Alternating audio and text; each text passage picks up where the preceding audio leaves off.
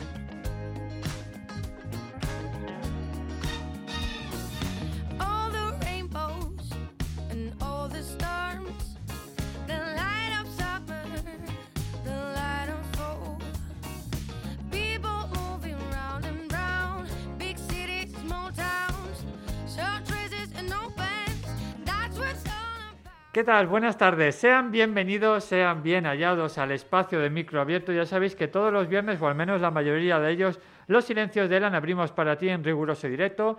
Viernes de 4 a 5, la repetición aquí en la 87.6 en la radio local de Almácera los domingos de 2 a 3 de la tarde.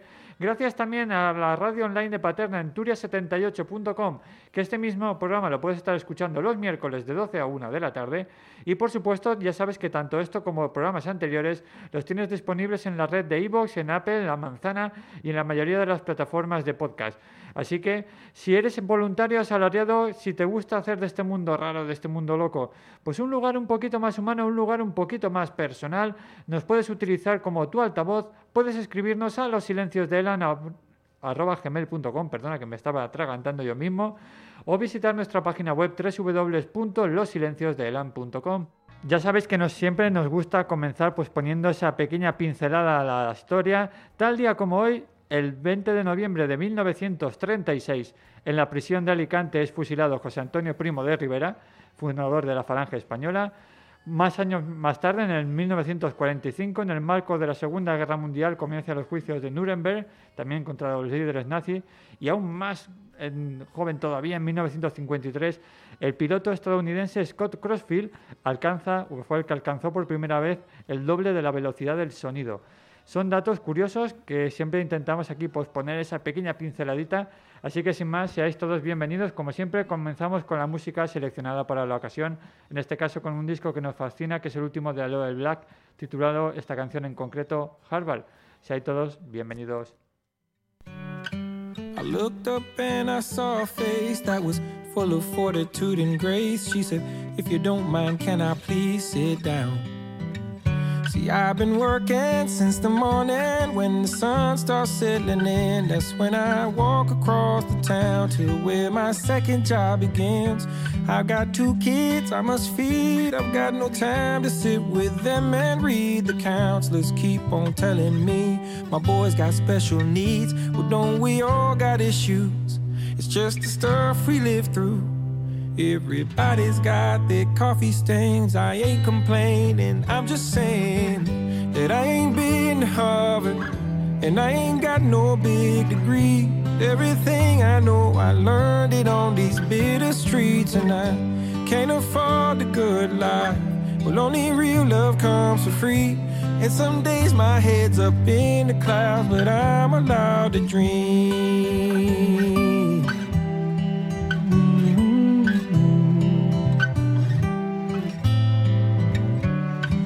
She got up and walked away. I said goodbye. I gave a wave and watched that lady fade into the crowd. And I thought maybe we're the same. Hey, we both cry and we feel shame. And we both know there's still some things we've yet to figure out. See, I've been riding since the morning when the sun starts settling in. I cross the town to check the sound of where my second job begins. I've got two kids to feed, some downs and ins, some curities. I pray that I provide a life for everything they need. Well, don't we all got issues? It's just the stuff we live through. Everybody's got their coffee stains. I ain't complaining. I'm just saying that I ain't been Harvard and I ain't got no big degrees. Everything I know, I learned it on these crazy streets, and I can't afford the good life. But only real love comes for free. And some days my head's up in the clouds, but I'm allowed to dream.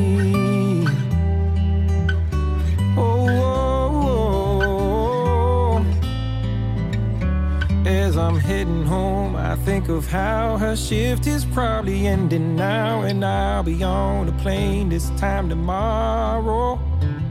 Some folks are on an uphill climb, some coast along on borrowed time. Still others need a little time to borrow. Well, don't we all got issues? It's just the stuff we live through. Everybody's got their coffee stains. I can't forget those words she said remain. I ain't been to Harvard, and I ain't got no big degrees. Everything I know, I learned it on these bitter streets, and I can't afford the good life. Well, only real love comes for free. And some days my head's up in the clouds. Me voy a hacer eco de una noticia que salió publicada en noviembre del 2017 en la sección digital del diario.es y que fue gracias a eso donde empecé a seguirles la pista a una familia que tengo especial cariño y aprecio. La noticia decía lo siguiente, estos niños españoles han ido a Bruselas a enseñar programación a los diputados. 40 jóvenes de varios países europeos habían viajado hasta Bruselas para mostrar sus propios proyectos de programación a los eurodiputados, entre ellos dos chavales españoles que habían llevado juegos creados por Scratch, Game Maker o impresión 3D al Parlamento Europeo en un evento promovido por el Coder Dojo, una red internacional de clubs de programación para los pequeños. Para hablar de noticias mucho más actuales de todo lo que se está realizando y de la asociación a la que representa, contamos con un miembro fundador de la asociación Bilinedu, Loli Borra. Muy buenas tardes. Buenas tardes, ¿cómo estamos, Ángel? Pues muy bien, encantado y encantadísimo de tenerte a ti. Igualmente. A ti y a Bernard, que sé que nos estará escuchando radiofónicamente, si no, mm, no le vamos a fastidiar la, la siesta. Así que, Bernard, estés donde estés, donde nos oigas luego, gracias también, por supuesto. Se ha quedado ahí trabajando, haciendo cosillas, pero si hace falta se le puede llamar que no hay problema. Sí, sí. A ver, me imagino, ahora fuera de bromas, me imagino que la siesta hará poca, porque Poca. tenéis una cantidad de, de proyectos, de Sí, verdad, sí. ¿eh? Muchos, muchos tenemos en marcha. Sí, sí. Oye, ya sabéis que siempre me gusta comenzar recomendando la página web del invitado. En este caso es bilinedu.org. Bilinedu, la primera I con Y y la siguiente con I latina. B-Y-L-I-N-E-D-U.org. De todas maneras, también invito a la gente, también dejaremos los links a programas anteriores que también estuvimos con ellos conociéndolos, para que más que nada, por si acaso alguna cosita se nos quedara sin explicar de todo, pero como ya hemos, os hemos tenido aquí, la verdad es que es toda una delicia y por supuesto eso nos brinda también a hablar de proyectos nuevos y porque sé que no paráis, sé que no paráis. De verdad, decidme dónde sacáis la energía para seguir, porque yo os envidio. ¿eh? Bueno, también hay un equipo detrás que eso se nota. Sí, sí, sí. Oye, de verdad, es todo un placer. Eh, Loli, vamos a empezar por el principio, aunque sea repasando un poquito la asociación Bilinedu, que es, cuéntanos un poquito por si acaso hay algún despistado que no sabe todavía a qué nos estamos refiriendo. Muy bien, pues esto es una asociación sin ánimo de lucro y el objetivo principal es acercar la tecnología a todas las personas, sobre todo a las que tienen más riesgo de exclusión social. Hablamos también de personas mayores. Sí, eh, sí, el colectivo que solemos atender suelen ser de 7 años hasta 90 y 99 años. Amplio colectivo, ¿eh? Sí, Oye, la verdad es que luego iremos indagando más en los proyectos. Yo me quedé con uno muy chulo que me imagino que luego hablaremos el tema. Recuerdo eh, el tema de la playa con las gafas de realidad virtual. Me gustaría saber y contar un poquito esa- ese proyecto, pero bueno. Hablamos también de los Coder, yo lo he dicho Coder Dojo, Sí, Coder Coder Dojo, para los españoles Coder Dojo. Así no hay lugar a, a equívocos. Un proyecto que la verdad es que muy interesante, ¿no?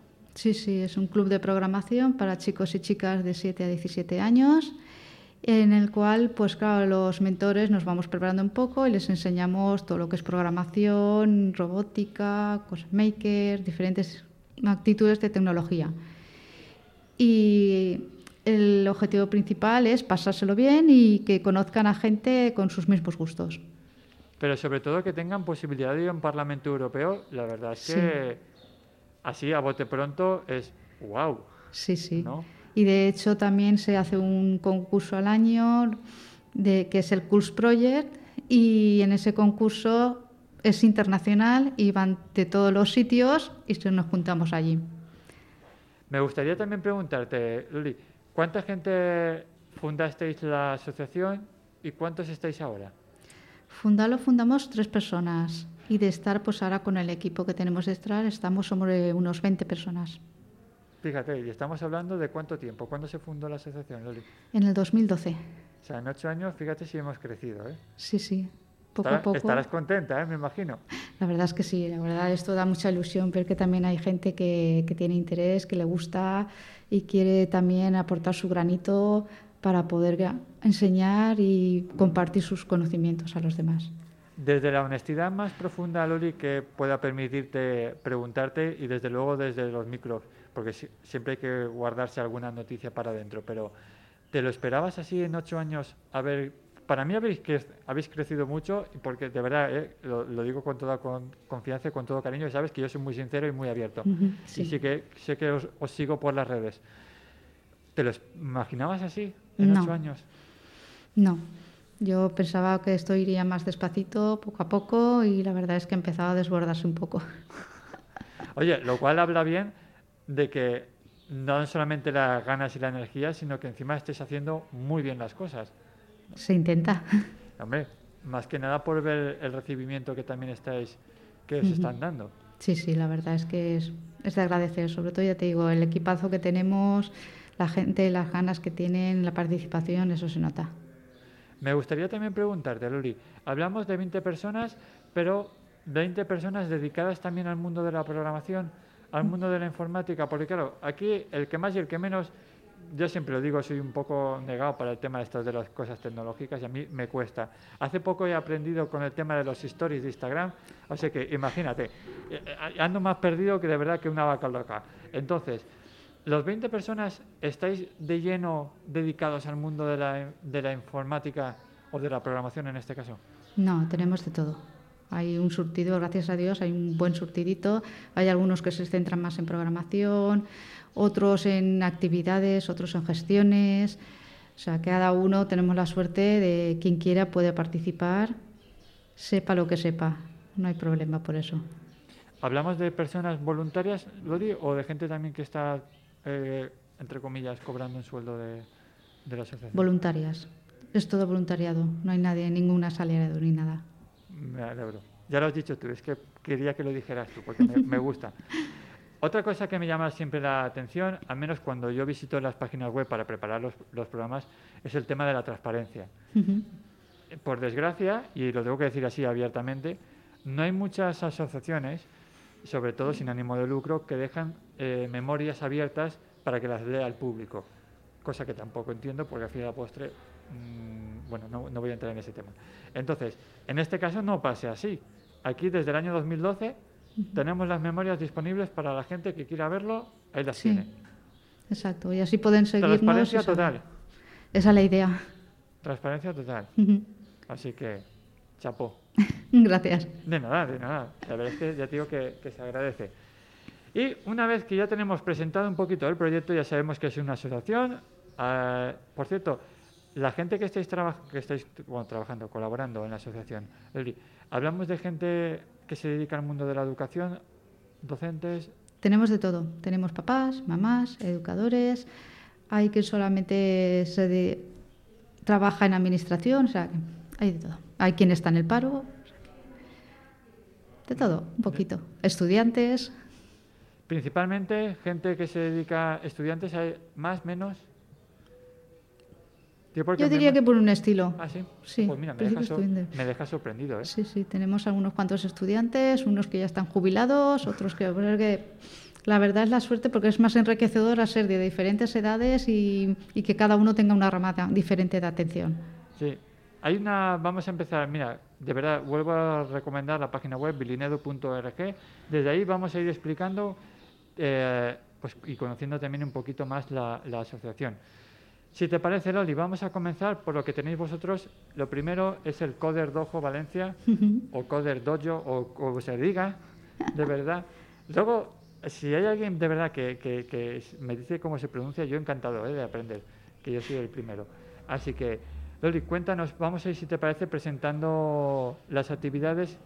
Si luego hay alguna que todavía no la tengamos actualizada, de verdad, házmelo saber, porque yo creo que proyectos muchos habéis tenido y estáis teniendo ahora muchas conexiones por las redes con gente de muchos lados Sí. que me gustaría también explicar. Pero bueno, vamos a por el principio. El, el Coder. Coder Dojo. Coder Dojo Valencia, sí, es un club mm, de programación y robótica, pero también estamos junto con Coder Dojo España, que también hay en España varios clubs. En principio en España somos ocho. Y luego ya a nivel internacional, que es de donde viene, de la Fundación Coder Dojo, que es de Irlanda, son casi ya 2.000 clubs alrededor en- a nivel internacional.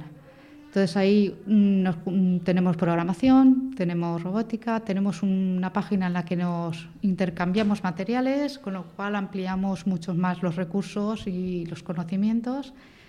Y ahí estamos, los papás acompañando, eso sí, no es una guardería, lo te dejamos claro, tienen que venir los papás y las mamás. Y la, el objetivo es que estén ahí, mm, mejor si están con otro niño, cuando se hacía presencial, claro. Y ahora que se hace virtual, pues acompañando al, al chaval y ahí estamos con la programación, enseñando de todo un poco. En principio tenemos el lenguaje de Scratch, porque tenemos varios, como digamos, varias salas en las que se van juntando por, por programación. Está el Scratch, el diseño 3D, páginas eh, web. Y de momento tenemos eso. Me gustaría para la gente inculta como yo. ¿Qué es el Scratch? El Scratch es un, digamos, una programación por bloques en la que se pueden crear sus videojuegos. Entonces son como mm, líneas de programación ya metidas como si fueran puzzle. Y entonces ellos van moviendo la programación esa, el puzzle, y lo montan el puzzle. Y ese puzzle, digamos, crea que se crean un videojuego, un- una actividad de, de juego, de... A ver si me explico. Sí, pues es- explícate, porque yo me, estoy, me estás diciendo cosas y yo digo, mm, vale. A ver, estamos hablando de que esto es una especie de, de- de, digamos, de aula de formación de programación. Sí. ¿Me explico bien así? Sí, sí, es una plataforma en la que los chavales, en vez de estar con código normal y corriente, que es mucho muy pesado, lo que hacen tienen una serie de, de bloquecillos, por ejemplo, mover, y ellos ponen que muevan tantos pasos. Entonces, el, el muñequito que ellos quieren, le dicen que programe tantos movimientos.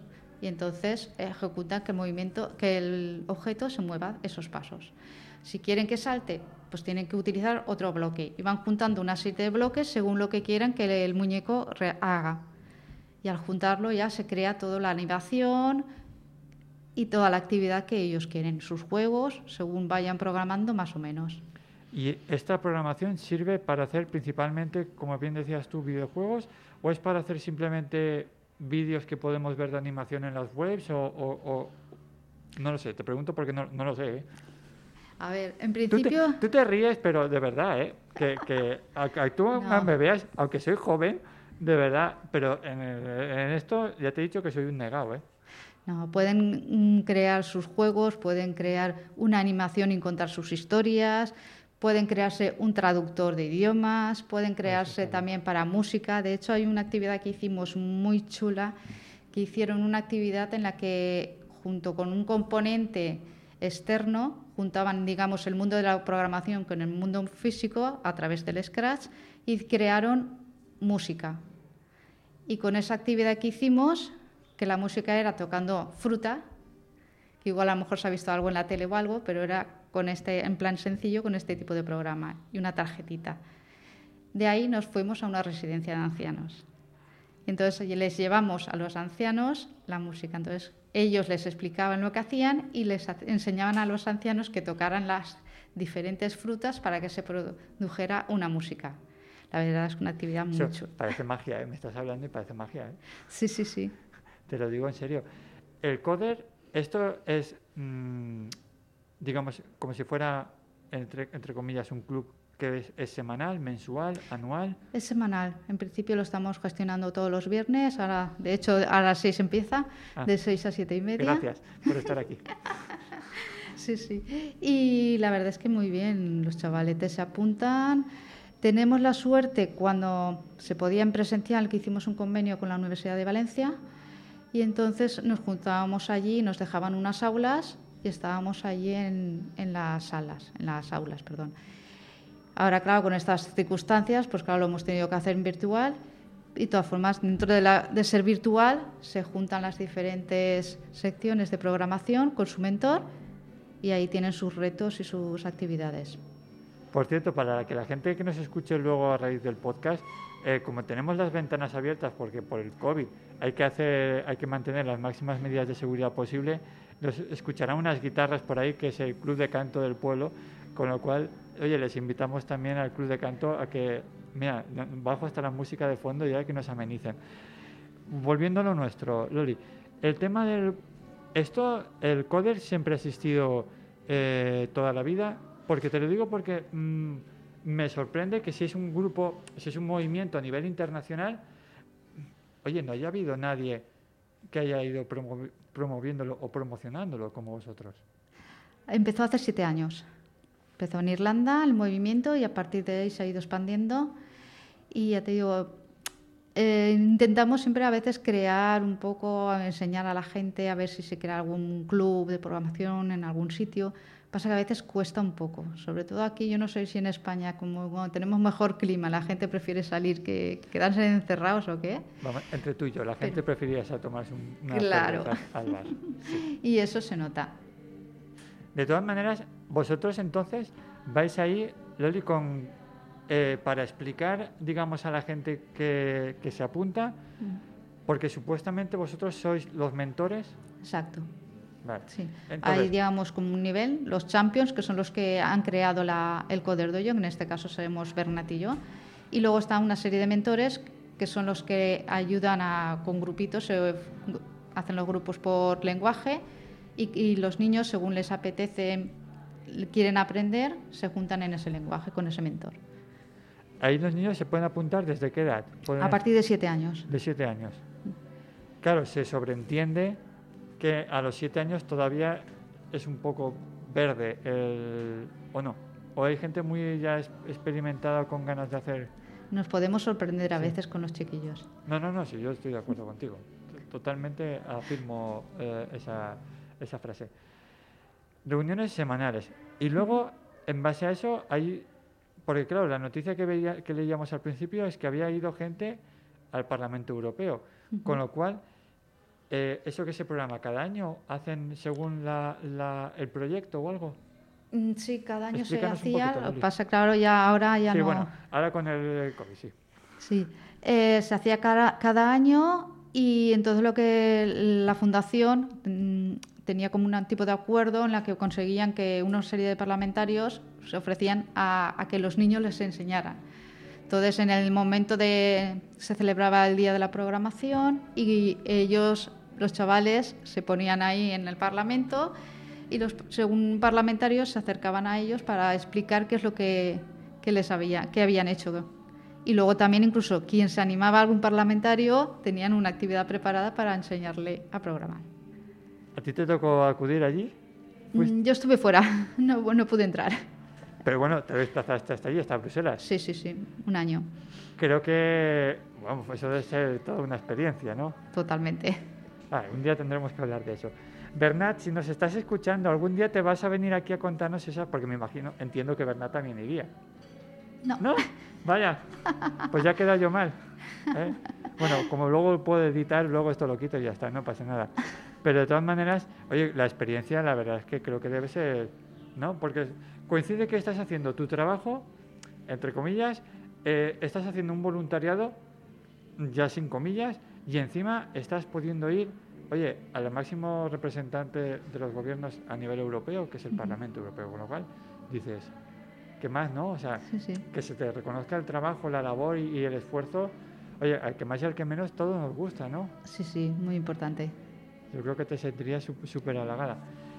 Actualmente, habías dicho que hay varios grupos. Tenemos el de Scratch, ¿no? Sí, El de... mm, El de páginas web. Páginas web.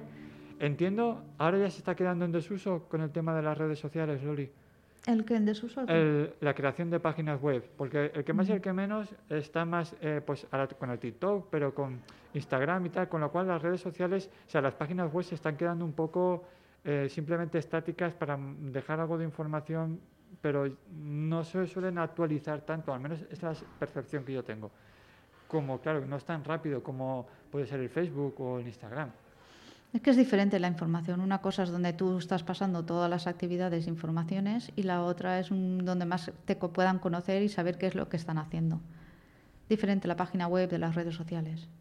Tanto ha cambiado la formación de páginas web, ya no, no- no te, hago- te hablo de 7, 8 años para aquí, sino de 4 o 5 años de la mitad de tiempo. ¿eh? A ver, la tecnología en general está cambiando mucho. A pasos agigantados en algunas cosas. Lo que pasa que, claro, no sale todo al público, por decirlo así. Vale, entonces me quedo igual. En el sentido de que, por ejemplo, las páginas web, ¿vale? Eh, Teníamos el famoso lenguaje Flash o el HTML5, o, o igual te estoy hablando de cosas que me las estoy inventando. No, no. Vale, sí. vale, gra- gracias. Pero en general yo he visto poco avance eh, en cuanto a creación de webs y, y no sé ¿qué, hay, qué hay de nuevo en la programación en de, de desarrollo de webs. Eh, hay algunas que las hacen un poco dinámicas, con lo cual sí que interactúa más la gente a la hora de, de gestionar la página web. Pero ya te digo, de todas formas, en principio la programación, lo que es la básica, prácticamente sigue siendo igual. El HTML, el CSS, cambian algunas cosas, se están mejorando. Pero bien. Hablamos también de mm, Game Maker, ¿no? Sí, es otro, otro, Otro- tipo de programación. Otro tipo que también forma parte del coder, Eh, sí, que también está... es- Que eso ya entiendo que quizás es lo que más llama la atención a los niños, ¿o no? es que tenemos suerte y hay surtido. A- No, no. Así a ver, es que siempre he tenido yo la sensación de que el- los chavales hoy en día están más inclinados por el tema de los videojuegos. Con lo cual entiendo que todo lo que rodea al mundo de los videojuegos en las videoconsolas serán especialmente llamativos. Sí, la verdad es que les suele gustar bastante. Y de hecho, muchas veces, sobre todo cuando estábamos en presencial, lo que les decíamos que si querían jugar y pasárselo bien era genial, pero tenían que jugar con sus juegos, con los que ellos creaban, para motivarlos también un poco de que está muy bien jugar, ser usuarios, pero hay que ser creativos y crear sus propios juegos. Y la verdad, con los- según el programa, a ver, lo más mm, facilito en principio es con el tipo este que comentábamos, el Scratch. Ahí se creaban sus jueguecitos y con eso es como lo que más se movían. Luego ya según fueran, ya iban ampliando y haciendo más tipo de actividades y de programación. Hay gente que en base a eso, Loli, ha, ha empezado, a ver si me, si me explico bien. El, digamos, el desarrollo, entiendo que el desarrollo de un videojuego o, o una historia conlleva tiempo. Sí, Entonces, entiendo que quizá en un curso lectivo no da tiempo a desarrollar el videojuego o tal como estamos hablando de un videojuego largo, ¿no? Mm, claro, Bueno. aquí lo que hacen es todo más sencillito. Vale. Eh, ¿Hay alguien o de los chavales que vosotros lleváis, chavales, adultos, eh, quien sea, eh, que haya ido continuando un videojuego desde que empezó por- como si fueran fases o diferentes... mm, Hay algunos, sí, que se creó la- una actividad y he ido ir ampliando, ampliando. De hecho, tenemos una de las mentoras en la que hizo lo del el juego este de, digamos, del médico que tienes que te va indicando cada cosa dónde está el de las partes del cuerpo. ¿Es Y- el que pitaba ahí de esas Sí. cosas? Ha ido creándolo y ha ido haciendo diferentes fases y cuando tiene un hueco a veces aún sigue ampliándolo. Eso es curioso, ¿no? Sí, sí. Oye, no sé si. Yo luego me dices si hay algún vídeo o algo de eso, porque debe estar. ¿Está por ahí o no? De esta actividad en concreto Sí. no. Oye, qué mala suerte estoy teniendo yo esta tarde, ¿eh? De verdad. Si es que no, no, no doy ni una, ¿eh? Parece que parece que lo hayas hecho adrede. ¿eh? Oye, invito entonces las reuniones los viernes. Los viernes, sí. De 6 a 7 y media. ¿Está abierto en un principio a todo el público? Sí, para todo el público, es gratuito y la gente entra en la web y se puede a través de la web inscribirse. Vale, hablábamos de que ahora, por el tema del, del COVID, Ujú. ahora ya no es presencial, Correcto. sino que es virtual. En un aula, entiendo, un aula virtual, es que no, no sé cómo Sí, van en principio es cosas. un aula virtual. En principio entramos todos y nos juntamos todos y luego ya cada uno se distribuye en- según en su mentor con su sesión aparte. ¿Cuántos, ¿Cuántos mentores hay o, se pro- o lo que procuráis que hayan cuánto, grupos equitativos de mismo número de personas? O... Depende también de los que se apunten. Según la gente que se apunte y los mentores que puedan participar, se va abriendo y se va cerrando. Actualmente, ¿nos puedes decir más o menos cuánto, cuánta gente hay? ¿Lo tienes en Sí, mente? en principio ahora están unos- participando unos 10 mentores. 10 mentores por grupo. Sí. Entonces, hay gente, ¿eh? Bueno, 10 mentores por gru- mm, 10 O sea, 10 mentores. mentores en los grupos, sí, Eh, sí, sí, en los diferentes grupos. Me refiero que, oye, quizá lo más difícil, eh, al menos lo, lo más complicado siempre es, es- es tener una rutina, ¿no? Y, y el hecho de tener siempre personas comprometidas a la misma hora, el mismo día de la semana, al final también es complicado, con lo cual, oye, se agradece que 10 personas son muchas, ¿eh? Sí, sí, sí. Por hecho, a veces a lo mejor surge cualquier cosa, a lo mejor falla un mentor, pero tenemos a otro que pueda sustituirlo. Y así más o menos nos vamos con- organizando para que siempre hayan actividades. Em, las actividades son las que plantean, lo- y con eso ya vamos a, a ir cerrando, salvo que me quieras comentar algo. Em, ¿Las actividades las, plantea, las plantean los chavales, chavales barra adultos, o son el mentor quien propone algún tipo de ejercicio para ver? Depende. En principio, nosotros ya les, una vez ya han aprendido lo básico, se les plantea unos una serie de retos. Y luego también aparte, a veces a lo mejor algún chaval tiene idea de alguna cosa en concreto y entonces ya él se prepara con ese proyecto que tiene. Entonces está abierto a ambas cosas. Entre tú y yo, ¿puede ocurrir que el niño sepa más que el profesor? Sí, sí. De hecho, lo que hacemos, lo que decimos muchas veces, es que ahí aprendemos todos de todos. Nosotros enseñamos lo que sabemos, pero ellos también nos aportan muchísimo. Claro, porque al final, quieras o no, el tiempo, me refiero, vuestro es- también es limitado, el suyo es más amplio, no tiene obligaciones de ningún tipo. con lo cual- Exacto. Vamos a cambiar de, de proyecto, si te parece. No sé si quedaba algo comentar del coder. No, en principio. Vale. Hay una cosa que hacéis que también es el acompañamiento digital. Sí. Cuéntame un poquito, Loli, ¿en qué consiste? Pues el acompañamiento digital en principio está tanto para mayores como para jóvenes. Y, en y la idea principal es eh, que se sientan a gusto con la tecnología y sepan manejarla. ¿Tecnología de cualquier, estamos hablando de tecnología de cualquier tipo o exclusivamente de telefonía, ordenadores? En principio la idea es tanto telefonía, que es lo que más falta hace, más necesidad es lo que aparece por ahí, como con algunos ordenadores. Ahora lo que más se demanda es el teléfono. El teléfono. En general, desde tu experiencia, Loli, ¿crees que los... Porque claro, el que más y el que menos ya le llegará la época de Navidad, en la cual pues la gente... eh, Oye, recomiéndame un teléfono para la persona mayor. Eh, nos quedamos siempre en el, el teléfono, pero luego se lo explicamos. No. No sé si, si- entiendes por, por dónde voy. Es decir, que no- nos pasamos muchas horas pensando, buscando cuál va a ser el mejor teléfono que le puedo recomendar a una persona mayor, pero luego es verdad que cuando te hacen tres, cuatro, cinco preguntas, eh, si eso es muy fácil, si eso es muy fácil, si eso lo tienes, ya se nos olvida explicar el, el teléfono o el aparato en cuestión. Sí, de hecho también a veces nos vienen diciendo porque es que yo le pregunto a mi familia y coge, me lo hace y luego me lo da. Y yo lo que quiero es saber hacerlo yo. Claro.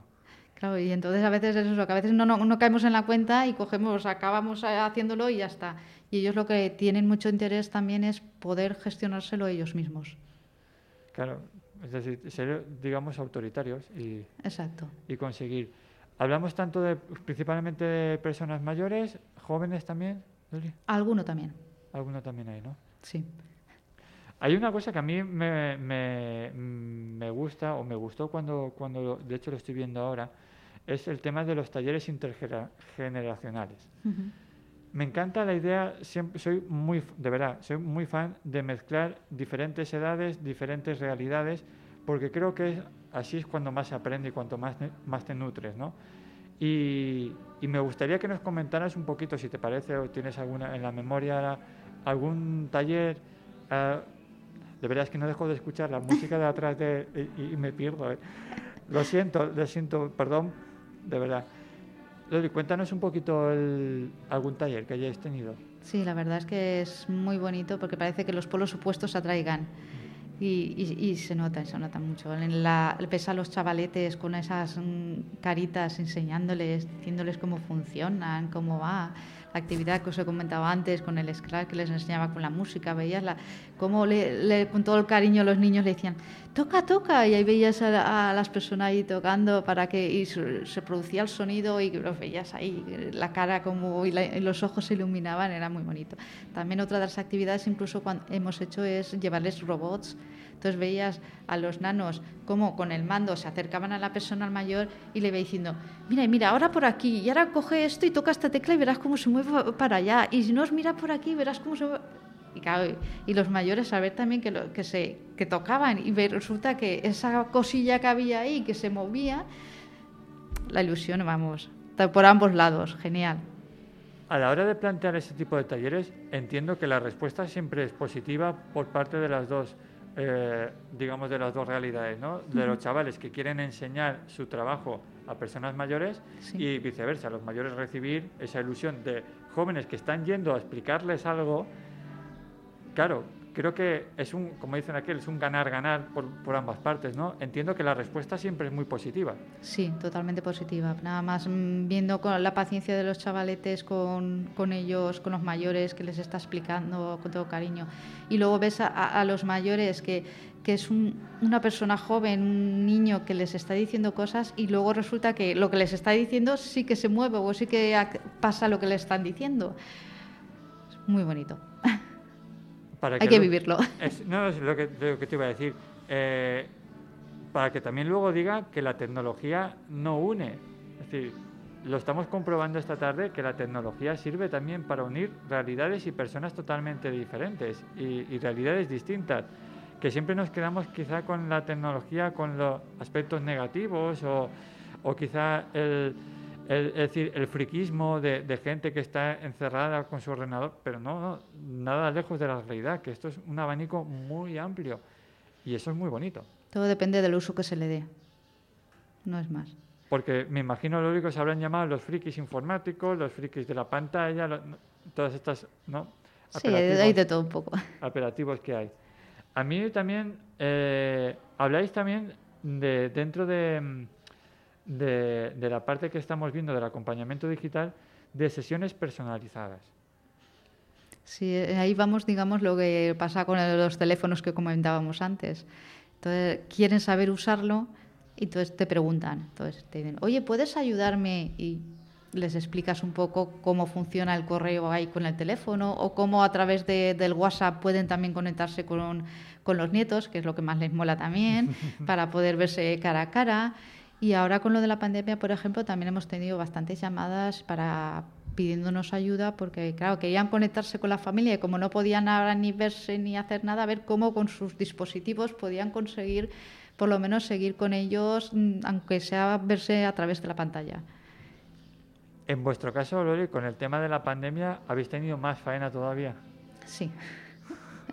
sí, porque Es claro, en contra del mundo.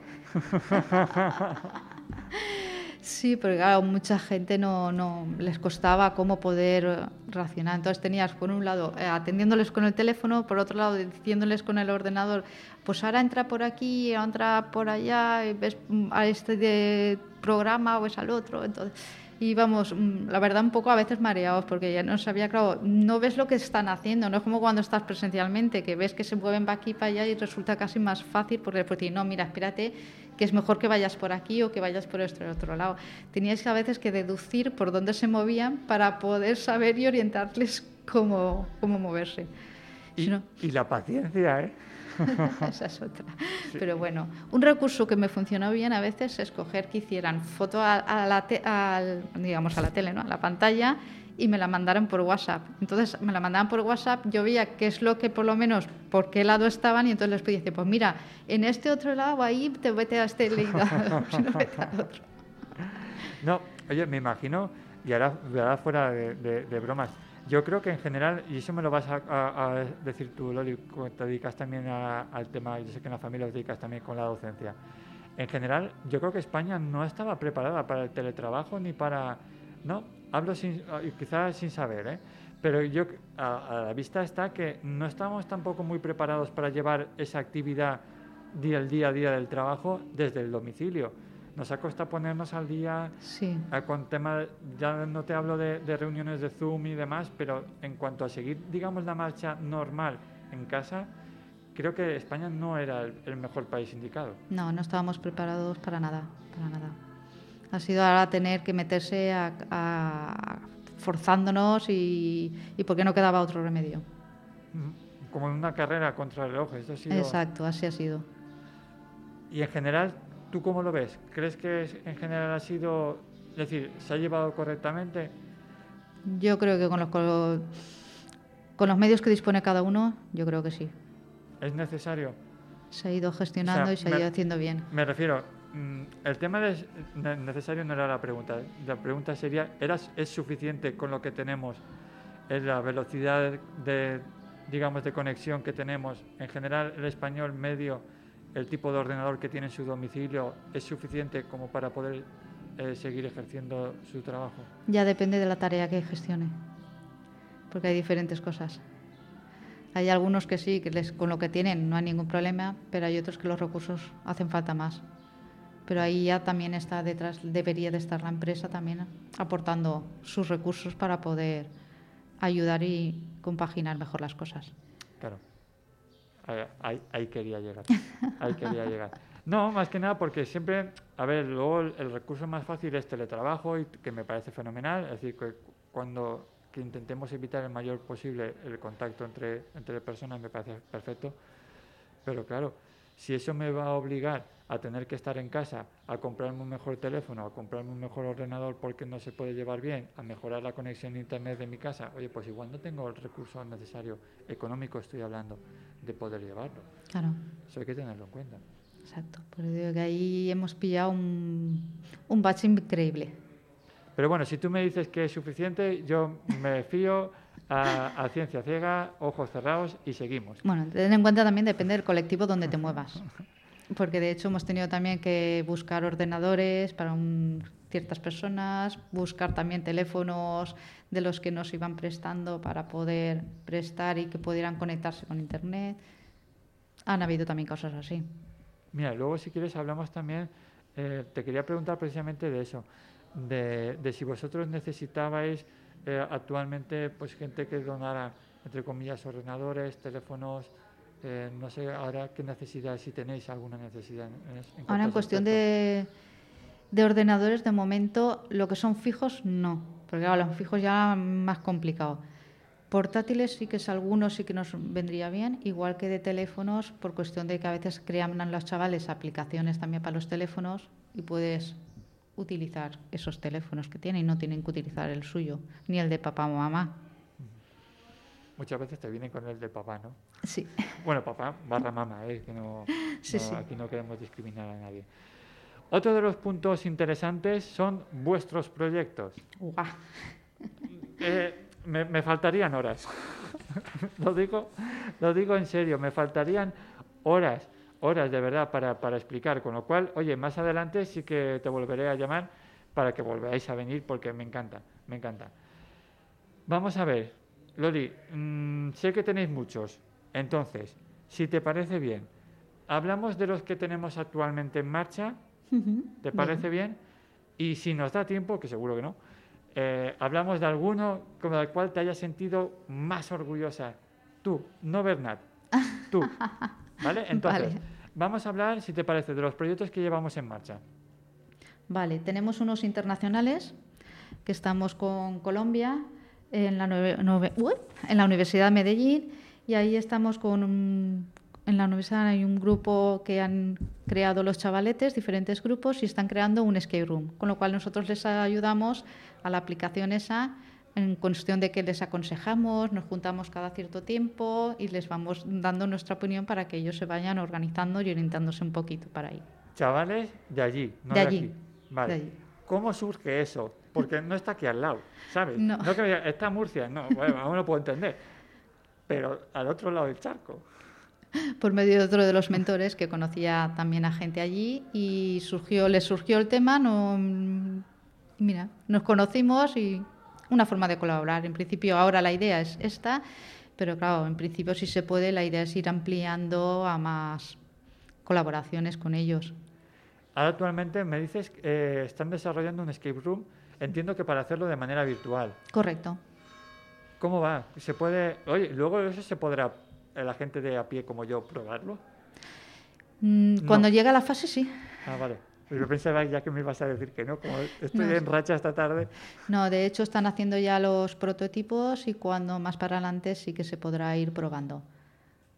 Eso es- entiendo que es un proyecto de la universidad, pero ¿tiene algo que ver con algún proyecto de fin de carrera de algún grupo en concreto o es simplemente una mm, actividad de colaboración y ya está? En principio es una actividad de colaboración, con lo cual ellos son una forma de motivación y además eh, no son solamente con gente de Colombia, sino tienen gente de fuera que está interesado en su producto, en, sus, en todo lo que están ellos creando. O sea, que pues un producto de venta, como de... de- Para ir aprendiendo, sí.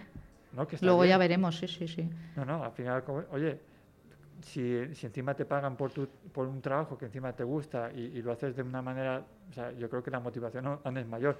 No estoy diciendo que sea el fin, pero sí que te puede permitir precisamente desarrollar más proyectos. O sea, de Ujú. que me parece, me parece bien. Y ese proyecto actualmente eh, entiendo que sigue en marcha. Sí, sí, de momento está aún desarrollándose y, y ahí vamos. Lleva su proceso como todo.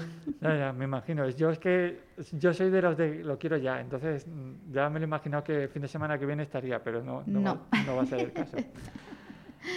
más proyectos, más Tenemos proyectos. otro con Ecuador, que de momento estamos creando una serie de webinars sobre educación y ahora estamos eso, en plan haciendo los webinars, comentando, aprendiendo unos de otros y la idea es ir ampliando también dentro de educación mm, con chavales de allí también ayudarles a- en programación, robótica, varias cosas. Entonces, pero de momento vamos a centrarnos poco a poco porque estas cosas hay que ir paso a paso. Entonces, de momento empezamos con educación para ir que lo que conocemos tanto en España como conocen los profesores de allí, intercambiando información, que es importante. Y esa colaboración surge también por lo mismo, porque tenéis algún... Pues por un ahijado de Bernat y mío. ¿Tú ves? El mundo es un pañuelo. Sí, sí, sí.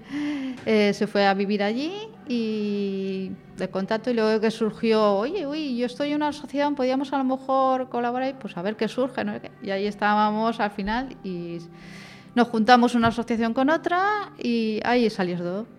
No, en este caso, oye, tenéis una ventaja de que pre- precisamente la tecnología es algo que invita a estar bastante interconectados independientemente de que estéis cerca o no, con lo cual Ujú. se, se agradece. Sí, la verdad es que un punto positivo es que la distancia da lo mismo, estás uno al lado del otro. Entiendo que el problema quizá vendrá la diferencia horaria Sí, a la hora de juntarse, porque el que más y el que menos hemos tenido familiares eh, trabajando en este caso, yo, eh, en Chile, que estuvo mi hermano trabajando allí, y, y claro, las diferencias horarias pues son sí, sí, sí. considerables. Se nota, se nota. Pero bueno, todos proponerlo y meterse. No, no, no, más de verdad, no, no hay que parar. Más proyectos, cuéntame. Más proyectos. Tenemos también dos Erasmus Plus. Uno que acabará este año, que es el Making Class, de es un poco con los docentes enseñarles hasta lo del abandono escolar. Entonces, la- el objetivo un poco en secundaria es que a través de hacer creaciones suyas, la creación de los chavales, ¿no? de tipo make, ¿no? Making class, que entonces que los chavales mm, motivarlos, porque vean cosas como no solamente es saber que dos más dos son cuatro, sino que también eso lo puedes representar de otra forma creando tus, tus objetos, tus cositas, tus, manipulando tus, tus cosas, programando. Entonces eh, tenemos el proyecto ese por un lado y otro proyecto que es el STEAMACHE, que está centrado más en primaria. Entonces ¿Para estamos, niños más pequeñitos? sí, estamos recopilando información, está todo en, en internet y entonces ahí los profesores pueden acceder y según los chavales que tengan pueden ya buscar los recursos, tanto por chaval o por asignatura, y meterse y hacer las actividades. Y en este caso, porque creo recordar que vosotros os dedicáis más al tema de los mayores en secundaria, estáis en la- con la docencia del FP, ¿no? A ver, tenemos de todo un poco. En principio, más en mayores, pero también hay quien está en, en pequeño- primaria. en primaria. Claro, a mí me, me resulta raro porque digo, y ahora primaria también. Así. sí, ya te digo, tocamos todos los palos. No, no, sí, sí. Bueno, luego fuera de micro ya te preguntaré otra cosa.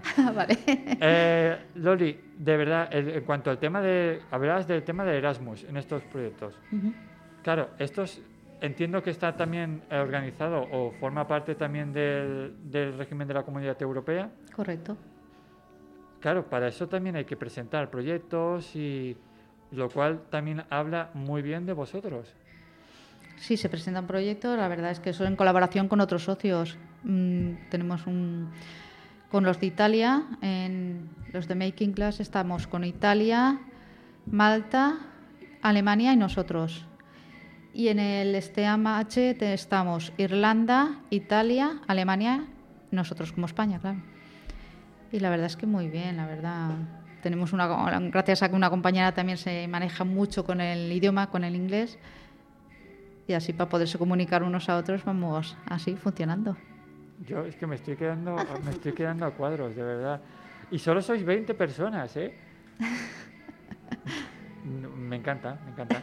No, pero eso también habla, de verdad, vuelvo a insistir, ¿eh? Y perdona que si me vuelvo muy pesado, y me, pero es que, es- de- y te lo digo en confianza, ¿eh? estoy tan orgulloso de conoceros porque, chica, la cantidad de proyectos y sobre todo que os, habéis, os estáis moviendo no para vosotros, sino por el bien de, de- de los chavales que están ahí desarrollando sus ilusiones. Es decir, que chapó, ¿eh? Gracias. Así que chapó. Más proyectos, más proyectos, porque sé que hay muchos más. Sí, tenemos también el de tecnología inclusiva, que hemos creado un, un brazo motorizado para, con- de autonomía personal. Tenemos uno de los chavaletes que mueve la lengua. Y claro, le tenían que poner, se comunica a través de un tablet y le tenían que poner el tablet o cuando se desplazaba le apartaban el tablet para poder ver y él quería ser autónomo.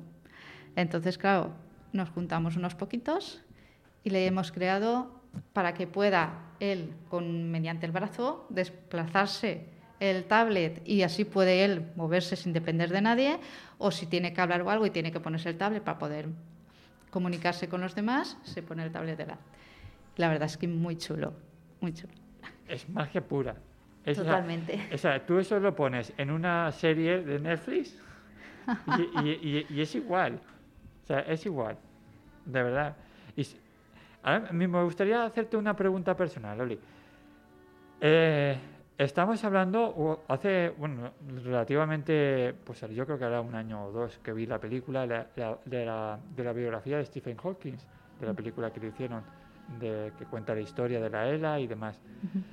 Cuando ves esa o sea cuando ves a, a- que eso también lo he pasado en su vida en su vida real que ves que va con el con el ordenador y que con un leve gesto de quizás de la ceja del ojo es capaz el ordenador es capaz de interpretar lo que él está queriendo decir en ese momento Sí. Eso se puede hacer. O sea, sí que se puede hacer porque ese- este señor en concreto lo tenía, pero eso cómo, es, o sea, eso ¿cómo, cómo se hace? Nada, a través de programación y sensores. Entonces, según la necesidad, eh, si es por barrido de ojo, claro, él va desplazando los ojos y cuando ya se va al punto concreto que quiere, digamos que para el ojo, el ordenador detecta dónde se ha parado y entonces ya sabe que es esa palabra la que tiene que, que decir o escoger.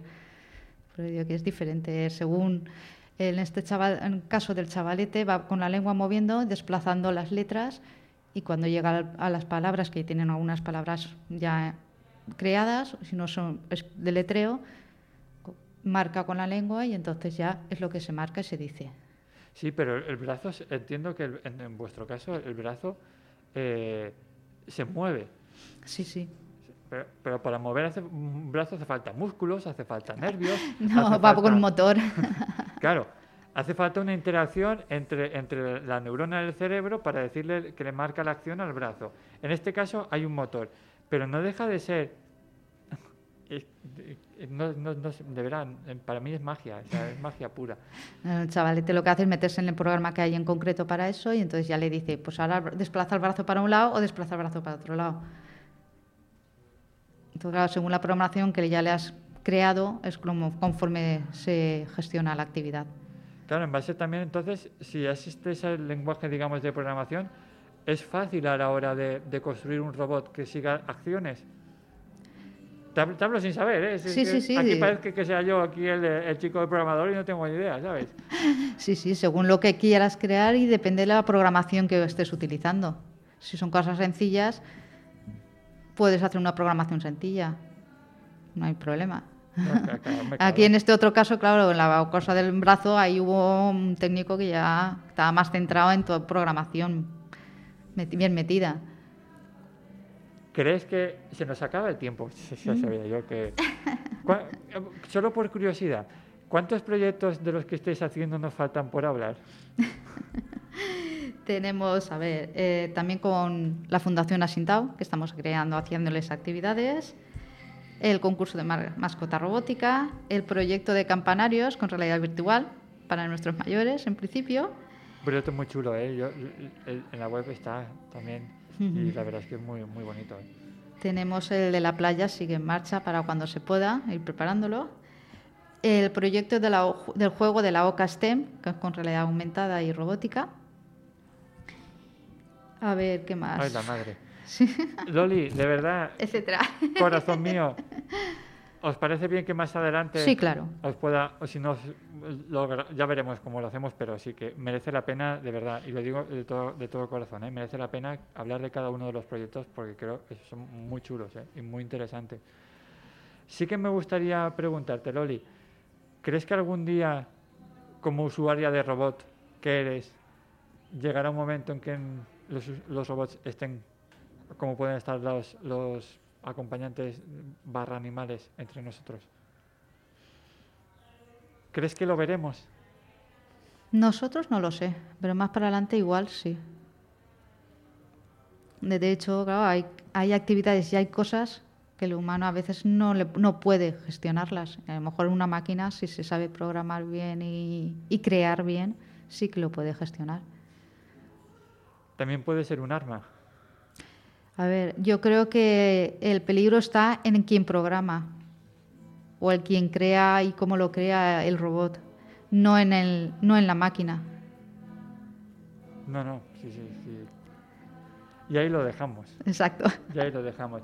De verdad, bilinedu.org, súper, si te gusta también el mundo de la programación, el mundo de la realidad virtual, el mundo de la ayuda, de la asociación, voluntariado, todo unido, un cóctel muy, muy, muy interesante. Os invito también a seguirlos por las redes sociales, dejaremos los enlaces también para que lo, para que lo tengáis. Gracias al coro de Almácera que está por detrás por amenizarnos esta tarde. Ha sido, ha sido un placer. Loli Borra, de verdad, tesorera, fundadora de bilinedu.org. Muchísimas gracias de todo corazón por estar aquí hoy con nosotros y por haber tenido a bien estar de tu apretada agenda un huequecito para este programa, para este humilde programa. Pero la verdad es que, de verdad, yo de todo corazón os lo agradezco porque creo que sois personas muy honestas, que estáis haciendo mucho bien por los demás y para mí es un placer coincidir con vosotros, de verdad, de todo corazón. Muchas gracias. Gracias a ti. Bueno, ya sabéis que estamos aquí en Los Silencios de Elan. Si te apetece venir a colaborar con nosotros, puedes escribirnos a losilenciosdeelan.com, visitar nuestra página web www.losilenciosdeelan.com. Me gustaría terminar con una pequeña conclusión, y es que la Asociación Bilinedu pretenden ser agentes de cambio en la sociedad digital, fomentan vocaciones tecnológicas, visibilizan el potencial de la tecnología, de la tecnología digital en el aprendizaje, el empleo y la inclusión social, quieren contribuir a la integración y el desarrollo sociocultural de colectivos con dificultades de acceso a entornos digitales mediante actividades y proyectos de alfabetización digital e innovación educativa. Es un honor, es un honor que hayan hecho una paradita en nuestro programa y la verdad es que les deseamos de todo corazón todo lo mejor que está por venir, que seguro que va a ser, que va a ser mucho. Si te apetece venir a colaborar con nosotros, como bien te digo, puedes escribirnos a losilenciosdelan.com. Sin más, recibe un abrazo de Ángel Ballesteros y nos vemos la semana que viene aquí. Adiós.